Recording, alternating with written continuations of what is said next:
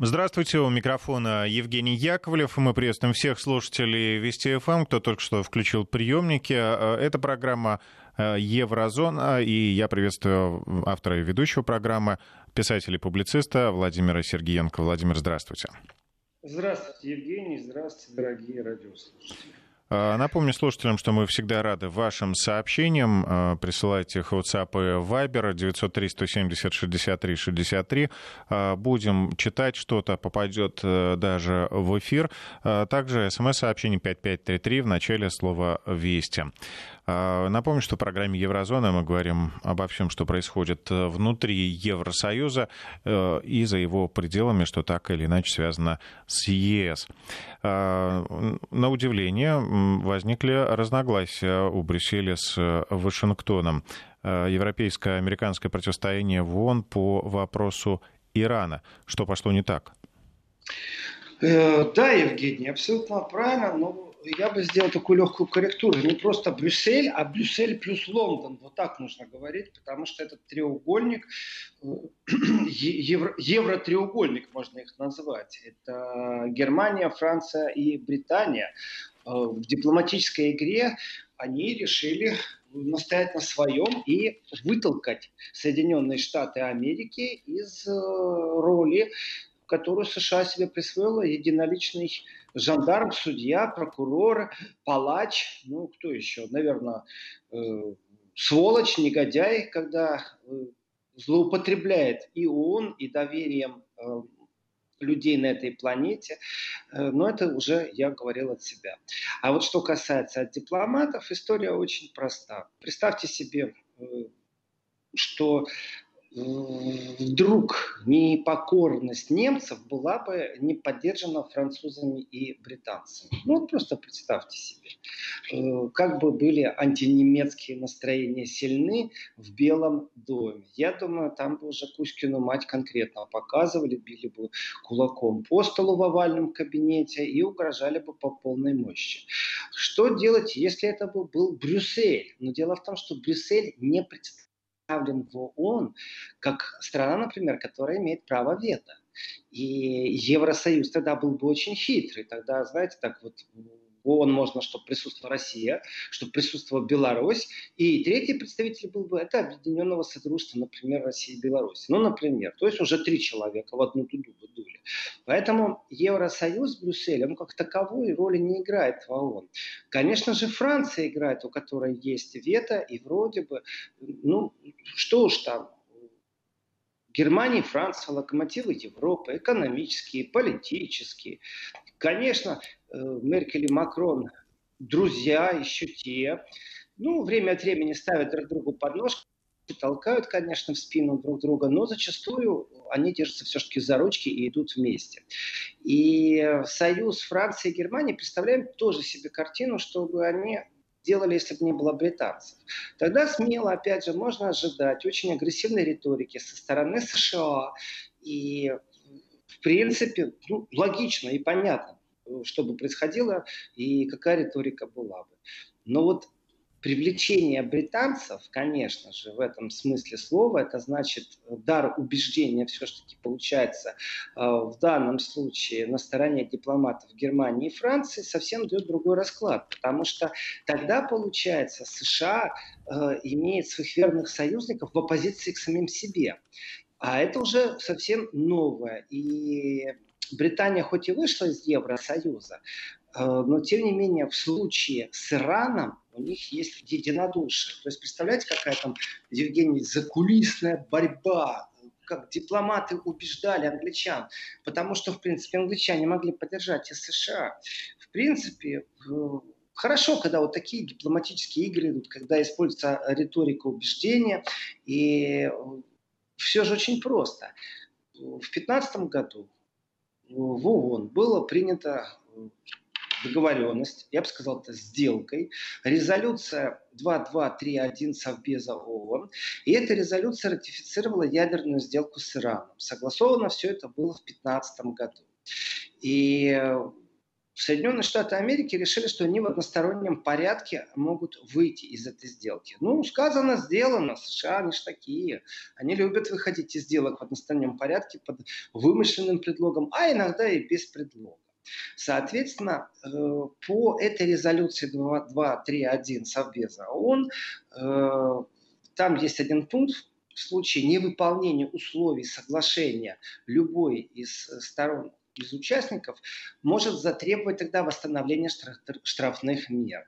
Э, но другие стороны могут положить вето это требование. То есть, например, Иран что-то сделал не так, как договорились. Тогда любая страна, которая ратифицировала, которая принимала участие в этих договоренностях, те, кто ставили свою подпись, говорят, давайте против Ирана возобновим санкции. Ну, давайте, все. Но кто-то может это и заблокировать. Так вот, когда США в одностороннем порядке вышли, из ядерной программы в 2018 году, то получилось так, что дипломатическую миссию взяли на себя именно вот этот треугольник европейский, э, Великобритания, Германия и Франция. И тогда же началась, в принципе, активная фаза переговоров. Э, напомню, что, например, совместно фонд, который должен был бы стабилизировать экономику, участвовать в инвестициях, созданный, э, скажем так, при, практически при э, единственном европейском игроке Германии, хотя это не совсем так, э, этот фонд наполнили деньгами, и когда США вышли из договоренности с Ираном, они стали угрожать, что любая фирма, которая будет с Ираном работать, и это очень важный момент, очень-очень важный момент, любая фирма, которая будет работать с Ираном, попадает под санкции США. Э, Все замечательно, а там целый фонд. И э, чтобы не попасть под санкции США, нужно было из этого фонда вывести деньги. Ну, у нас же все очень просто. Многие же умеют пользоваться электронными платежами. Ну, подумаешь, там не 60 рублей перевели, не 600, а 600 ноликов дописали, что-то в таком духе. Ну и через интернет перевели. А нет. Э, решили, что этот номер не пройдет, потому что в таком случае деньги могут зависнуть э, где-нибудь в Америке, заблокированы могут быть. Мало того, вы знаете, я не знаю, но может быть Америка могла бы не просто их заблокировать, а, например, э, как-то отнять. Но от них все, что хочешь, можно ожидать. Если механизмы в банковской системе, понятия не имею. Но предполагаю я самый страшный сценарий, потому что иранцы вывозили наличными эти деньги из Германии. Представляете, то есть там миллионы евро они вывозили наличными. Э, это говорит о том, что очень серьезно была воспринята угроза США в отношении фирм, которые будут содействовать Ирану. И вот эта серьезность, эта э, угроза, манера США так разговаривать, в том числе и с европейскими партнерами, привела к тому, что вначале в кулуарах очень сильно обсуждалось. Интенсивность была просто безумная на тот момент. И потом, как-то, знаете, оно исчезло все. Никто об этом больше не говорил. Почему? Я думаю, что в Европе есть такое негласное согласие э, не поднимать антиамериканскую риторику э, потому что слишком много Америка, вот даже не знаю, у меня другого слова, косячит. Вот они косячат в международных отношениях по отношению к своим партнерам. Э, партнерам по НАТО, партнерам по торговле, партнерам по общим ценностям, партнерам по нелюбви к России, партнерам под страху к Китаю. Это все партнеры Соединенных Штатов Америки. И они как-то странно себя ведут по отношению к партнерам. То есть не большой брат, не дядя Сэм, абсолютно наглый ракетер. И вот это вот ракетерство в политике, которое появилось, оно в принципе, было и до Трампа. Просто Трамп перестал все это смазывать какими-то дипломатическими разговорами, красивыми эфизмами. Трамп стал реально рубить вот с плеча и словами, и делами. И США решили, что э, нужно все-таки против Ирана снова ввести санкции. И в этот момент, по логике вещей, тоже представляем себе картину, когда США говорят, ребятки, а не пришло ли время вот, э, ввести санкции против э, Ирана?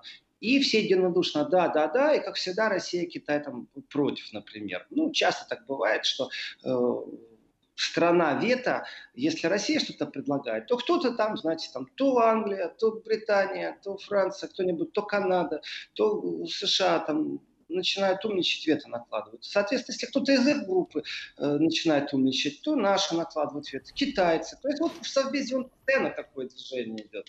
И в данном случае ну, можно было бы теоретически ожидать, что США получат поддержку от своих партнеров Британии, Германии и Франции. А не тут-то было.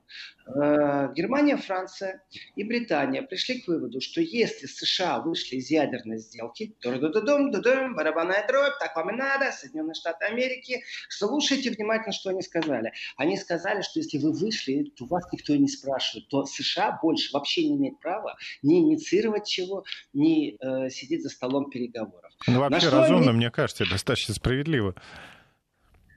О, я тоже считаю, что это справедливо. Просто это очень неожиданно, что они посмели перечить Соединенным Штатам Америки в дипломатическом смысле слова. А это действительно неожиданно, мне кажется, и для нас.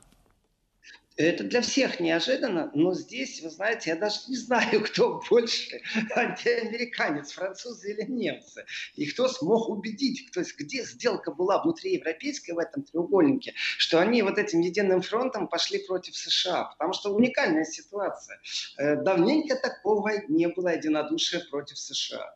Соответственно, э, ну, они-то против, но это не значит, что США сдались. Получается, европейские товарищи, европейский обком против Вашингтонского обкома, вот так можно сказать, э, посчитали, что правовой базы никакой нет у США, потому что они вышли из сделки, а, а американцы говорят, что нет, ребят, мы, может быть, и вышли, но мы же ставили подпись под документом. А если мы ставили подпись под документом, то все, что есть в этом документе, значит, мы можем этим пользоваться. Соответственно, мы будем инициировать очередной раз э, санкции против Ирана.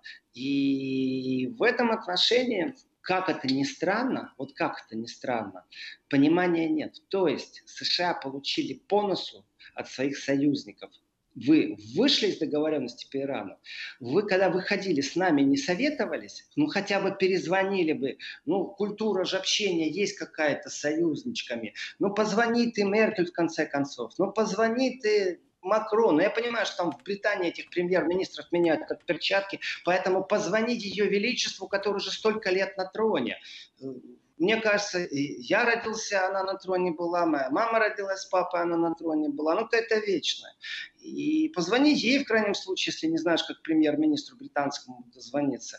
Но нет же, Америка решила, что она ставит в курс событий, ни в коем случае не советуясь, не комментируя и не рассуждая с партнерами на эту тему. То есть, когда все миром наваливались на Иран и договаривались, то тогда Америке нужны были подписи США, э, э, Франции нужны были подписи Германии, нужны были подписи Британии. А когда США вышли, то все остальные должны что? Следовать за ними молча? Это что, дудочка такая, которая стоит на краю камня какого-то утеса, а крысы должны в воду прыгать? Нет, конечно. И я думаю, что дипломатическая нелюбовь э, в последнее время э, ну, на примере Германии точно можно судить, что это ко всем. То есть в данном случае враг моего врага мой друг, но э, с точки зрения того, что творится, например, с немецким МИДом, ярко выражено, э, они стремятся к тому, чтобы играть какую-то, ну, хотя бы региональную роль.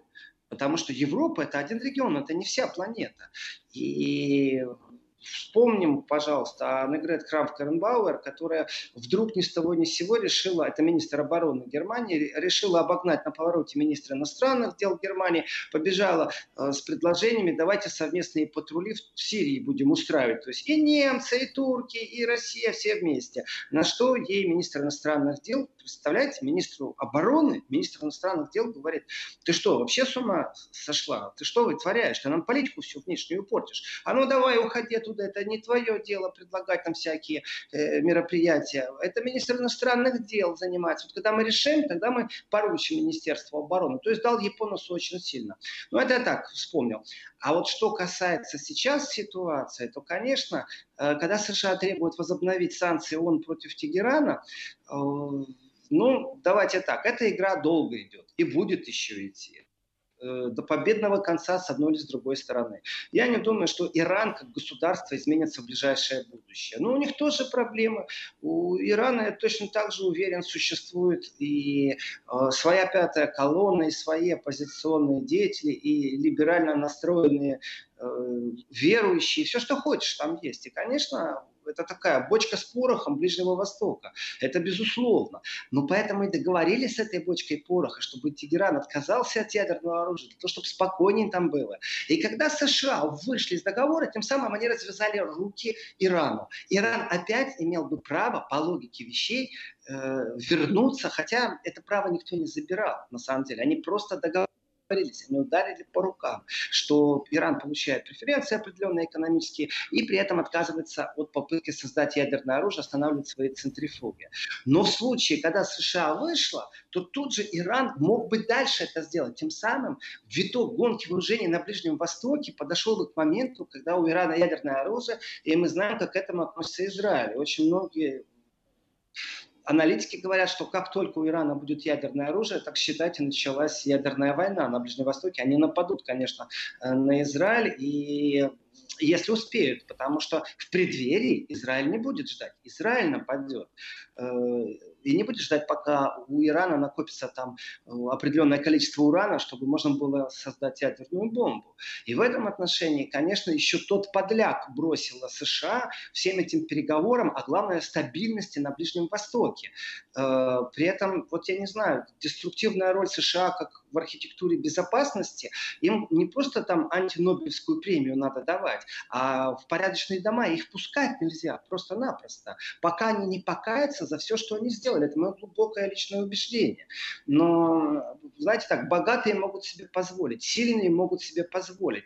Мне это иногда напоминает разборки на дорогах, когда едет большой-большой джип, а вы едете на таком скромном «Жигуленке», на «Ладе» и, или на каком-нибудь французе, ну именно скромном. Я этот джип, понимаете, э, хотя у него стоит знак «уступить движение», так себя ведет, чтобы все остановились, потому что он большой, потому что он себе позволить может. И за рулем этого внедорожника, как правило, сидит тоже такой Боров или Боровиха, и тоже себя ведет по-хамски. Я это видел в Южной Корее, я это э, видел в Исландии, где я только такое не видел, в Париже видел, в Риме видел. Понимаете? То есть это манера поведения людей, которые за большим рулем сидят. Я-то всегда представлял, что такое подоб... ну, возможно только в России.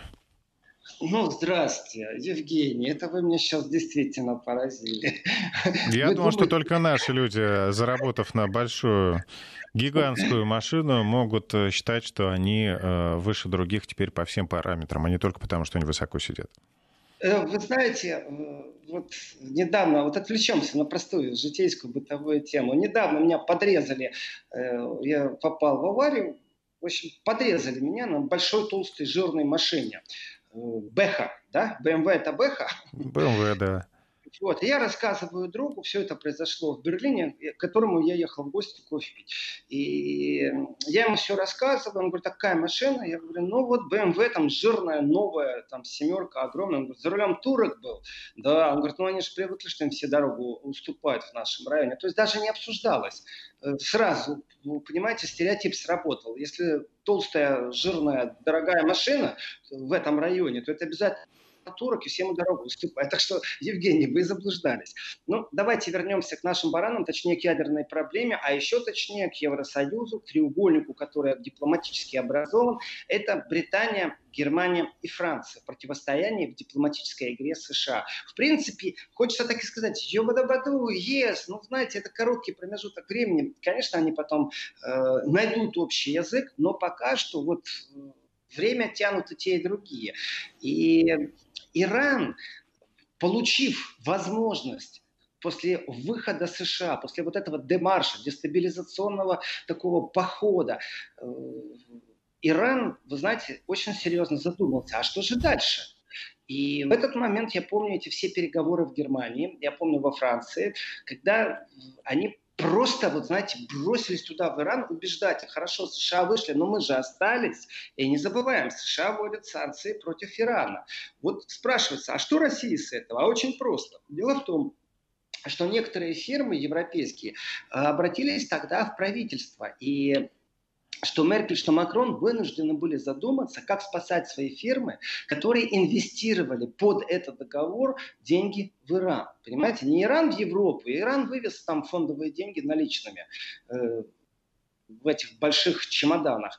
А вот что касается бизнесменов, которые зная, что вот гарантированная стабильность такими сильными игроками, инвестировали деньги, а тут бабах, они должны полностью сворачивать бизнес, и они говорят, ну тогда либо вы нам денег дайте, отдайте то, что мы инвестировали, либо э, сделайте как-то, уведите нас из-под. А если эта фирма, не дай бог, в США имеет номер счета, а я вам еще такую скажу простую вещь, что не обязательно в США что-то иметь. Э, можно пользоваться кредитной карточкой Visa, например, или MasterCard. И считайте, что уже те маленькие центы, которые идут э, с каждой сделки, с каждой транзакции, они идут туда, в США. Так вам ее просто могут заблокировать, вот элементарно, фирменную карту.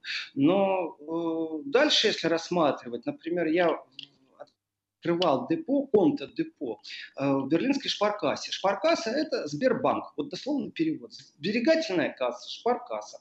Вот. И депо – это значит, что я хотел приобрести акции.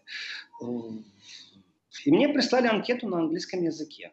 Я позвонил в бизнес-центр и говорю, все хорошо, но ну, я в Германии, я не хочу говорить на этом островитянском языке. Я понимаю, что это язык международного общения, но я в немецком банке открываю счет. Почему я должен заполнить что-то на английском языке? Я его не понимаю. Вот на немецком подпишу бумагу, там обязуюсь, там то-то, то-то, согласен. То есть договорные отношения. Почему я должен на английском что-то подписывать? А они мне вы понимаете, да, Евгений? Я их потроллил. А, они мне отвечают, что они обязаны сообщать в США, представляете, Министерство финансов, а, и у них есть договоренность, а, любые телодвижения, если кто-то покупает какие-то акции. Это я к тому, что если вдруг наши радиослушатели решили, что не могут себе купить акции Мерседеса, э, во-первых, это тяжело, во-вторых, знаете, что немецкую компанию, когда вы акции будете покупать, то об этом будут сообщать Министерство финансов США. Так что инструменты, как вывести свои компании из-под удара, начали отрабатываться на Иране. И нам это очень важно, потому что сейчас же Америка, когда говорит, что она будет санкционно точечно по тем компаниям, которые имеют отношение к Северным потокам-2, то, в принципе, генеральная репетиция была тогда на Иране. И это очень важно, каким способом Европа или там отдельно Франция, отдельно Германия защищает своих предпринимателей, своих. Или, например, коллег австрийского государства, которое э, частично принимает участие тоже в финансировании Северного потока-2. И в этом отношении именно на Иране начинали вырабатывать механизм. Потом слабо его отработали. Но вот сейчас это дипломатический... Я не могу сказать, что это война, конечно, но это дипломатический кризис, конечно, в котором США э, дали по носу. И что в таком случае от них можно ожидать? А очень просто – а, уже есть американское заявление, что, в принципе, они готовы включать механизмы санкций тех, кто их не поддерживает. И, и, в принципе, тоже никто никого не удивил. Ну, вдумайтесь, какая у нас сегодня дипломатия. Я так думаю, что американцам он просто вообще не нужно. Вот не нужно в том виде, в котором это есть, как демократическая площадка, где можно дискутировать. Ну, тем более, если эта площадка больше не помогает вводить э, свои санкции, да, и если их никто не поддерживает, то точно уже задумаются о том, есть ли смысл обращаться в ООН. Э, Владимир, у нас сейчас э, пришло время для выпуска новостей. Я слушателям напомню, что мы читаем ваши сообщения. Присылайте, пока идут новости, мы прочитаем, а вы слушайте, что произошло нового. Возвращаемся в эфир. У микрофона Евгений Яковлев. С нами на связи Владимир Сергиенко. Несколько сообщений зачитаю. Бонжорно пишет нам из Италии. А, большой привет передаем туда а, из Милана. А, Еврозона Сергиенко плюс кофе плюс круассан. Что может быть лучше? Жизнь прекрасна. Пишут из Нидерландов. Я посмотрел. Номер, кстати, судя по всему, принадлежит Марку Рюте. Э, кому я, принадлежит? Я шучу. Чтобы поднять настроение. Премьер-министр Нидерландов. Э, ну, я хочу поправить э, наших дорогих радиослушателей, которые говорят, что может быть лучше. Это лучше, если это вживую будет круассан и кофе и Сергенко за разговор. Да, и Владимир Сергенко в студии вживую, да, пожалуйста. Да. Э, знаете, да, Тут смотрите, да, вот вопрос, почему европейцы а, артачатся по санкциям по отношению к Ирану и в то же время идут в фарватере США по отношению к России? А, сейчас э, ответьте. И еще то я тоже задумался о том, что а, на площадке ООН э, в Собезе они бодаются, да, по большому счету, против санкций США, не дают э, им вводить санкции, а в то же время пытаются надавить на Белоруссию. Ну и там тоже ну, не, не все гладко. Мы обязательно поговорим о том, как Европа пробует надавить Беларуси, кто удерживает всю Европу. Вы представляете? Э, такой, что-то огромное-огромное, там 28 стран. Среди них такие мощи, как Германия и Франция. Все единодушно пробуют на Беларусь надавить, и одна маленькая страна не дает этого. Об этом, да, чуть позже, через несколько да, минут, да, пока вернемся. Э, вот у нас сообщение, у нас ура, у нас география расширяется, Канада с нами. Живу в Техасе, возле русской школы паркуется джип с наклейкой. Я на танке, мне все за рулем женщина из наших. То есть ничего человеческое не чуждо. Не только Чайковского экспортируем, но еще и манеру езды, если я правильно понял. Э, Анатолий Санкт-Петербурга прочитал Спасибо. И вообще, вы знаете, пожалуйста, подписывайте, откуда вы пишете. Так интересно смотреть и наблюдать за расширением географии. То есть я в восторге. У нас уже от Канады до Австралии, Южная Корея. Ну, мне кажется, Италия это уже классика. Я так понимаю, что вот э, то, что канадский номер, э, это, конечно, из, США сообщение, но, видимо, там, не знаю, человек переехал, номер принадлежит, почему-то определяется как канадский. Нас э, сервис, который принимает ваше сообщение, он определяет примерно из какой страны, да, или из какого региона вы пишете, но порой бывают ошибки, поэтому, да, подписывайте, всегда интересно. 001 это код США, и мне кажется, ну, в Канаде тоже есть области 001. Не, сейчас не, не буду настаивать. Вот из Сан-Франциско нам привет. Отлично. Э, так вот, э, сообщение Николая из э, Санкт-Петербурга. Здравствуйте, он себя уже изжил, как в 1939 году Лига наций. США ведут себя сейчас так же, как Германия тогда. Единственный шанс противостоять создание мировых систем ведения бизнеса, исключив США. Этим занимается Россия на Востоке, Евразес. Вот путь выхода, и нужно быть активнее. С уважением, Николай. Николай, вы знаете, вот как только Россия начала заниматься созданием альтернативной оси, то есть многополярным миром, так вот у нас и начались, э, грубо говоря, антироссийские поползновения. Притом давайте так тоже честно дадим должное, наш противник США играет очень искусно. Э, денег наштамповали, стратегов привезли, организаторов привезли, НКО организовали, взбодрили неонацистов, и сделали переворот на Украине. То есть это же технология. И, ну, давайте, тут не футбол, конечно, что первый тайм за нами, второй за ними, потом опять проиграем. Это жизни людей, это судьба государств. И американцы действительно так себя чувствуют, что не могут себе позволить. И европейцы, мне кажется, на Украине не поняли, что их втянули в определенное противостояние. Сейчас это противостояние с Россией, в которое тоже втягивается э, Европа. Вы знаете, почему я прочитал, Николай, ваше сообщение? А дело в том, что я считаю, что то, что сейчас в Европе происходит по отношению к России, очень даже повторяет информационную волну Германии 1939 года перед нападением на Польшу. То есть аргументация, истерия, подготовка, расчеловечивание образа Польши. То есть Германии нужно было перед своими гражданами иметь стопроцентное понимание для того, чтобы добровольцы вступали в армию, чтобы на заводе, знаете, по Стахановским, только на немецких гитлеровских заводах работали, производили патроны, танки, самолеты. Все это нужно было делать. И, и я больше года, вот знаете, взял себе в привычку читать информационные сводки э, с 39 по 41 год. То есть что творилось в информационном пространстве Германии перед нападением на Польшу и перед нападением на Советский Союз. Так вот, то, что сейчас происходит, для меня это практически калька. То есть я считаю, что это одна и та же схема. Информационная э, шумиха – это когда, знаете, пошумели и забыли. А когда вот идет такое наускивание, когда уже истерия идет, э, ну, давайте представьте себе, что у России нет ядерного оружия, э, вот представьте себе, что кроме того, что Горбачев сдал э, Варшавский договор, э, сделал так, что НАТО подошло к границам России, вот представьте себе, что в тот момент он еще бы взял, подписал отказ от ядерного оружия, то никакой гарантии нет, что сейчас бы не напали на Россию. Вот вообще, я понимаю, что история не знает понятия «бы», но тем не менее, та истерия, которая есть, она правда подготовила мнение людей. И те, кто серьезно не копаются, не интересуются, а вот просто слышат заявления авторитетов, а для многих политики это авторитеты. И вы знаете, когда действительно повторяют, и будут теперь долго повторять, когда в Бундестаге с трибуны говорят о том, э, что Скрипаль это оппозиционер, которого отравили новичком, то я стучу себя по и говорю, господи, ну господи, ну нельзя же так уже откровенно. Какой же он оппозиционер этот Скрипаль. Ну какой? Он предатель присяги, его поменяли. Он уже не представлял никакого интереса, потому что его поменяли. И если бы он еще представлял интерес и знал бы тайны, гостайны, то никто бы его не поменял. Так что какой же он оппозиционер? Ну, я это слышал своими ушами. И вот правильное сравнение с 1939 годом, потому что и площадка Лига наций, которая себя жила, и как Германия себя вела. Вот у меня иногда такое ощущение, что США тоже, знаете, так вот-вот психанет выйдет из ООН. Э, э, ну, из ЮНЕСКО они вышли, из протоколов по охране окружающей среды по выбросам они вышли, э, из э, договора по ракетам они вышли. Ну, кто их может удержать, если не захотят выйти из ООН?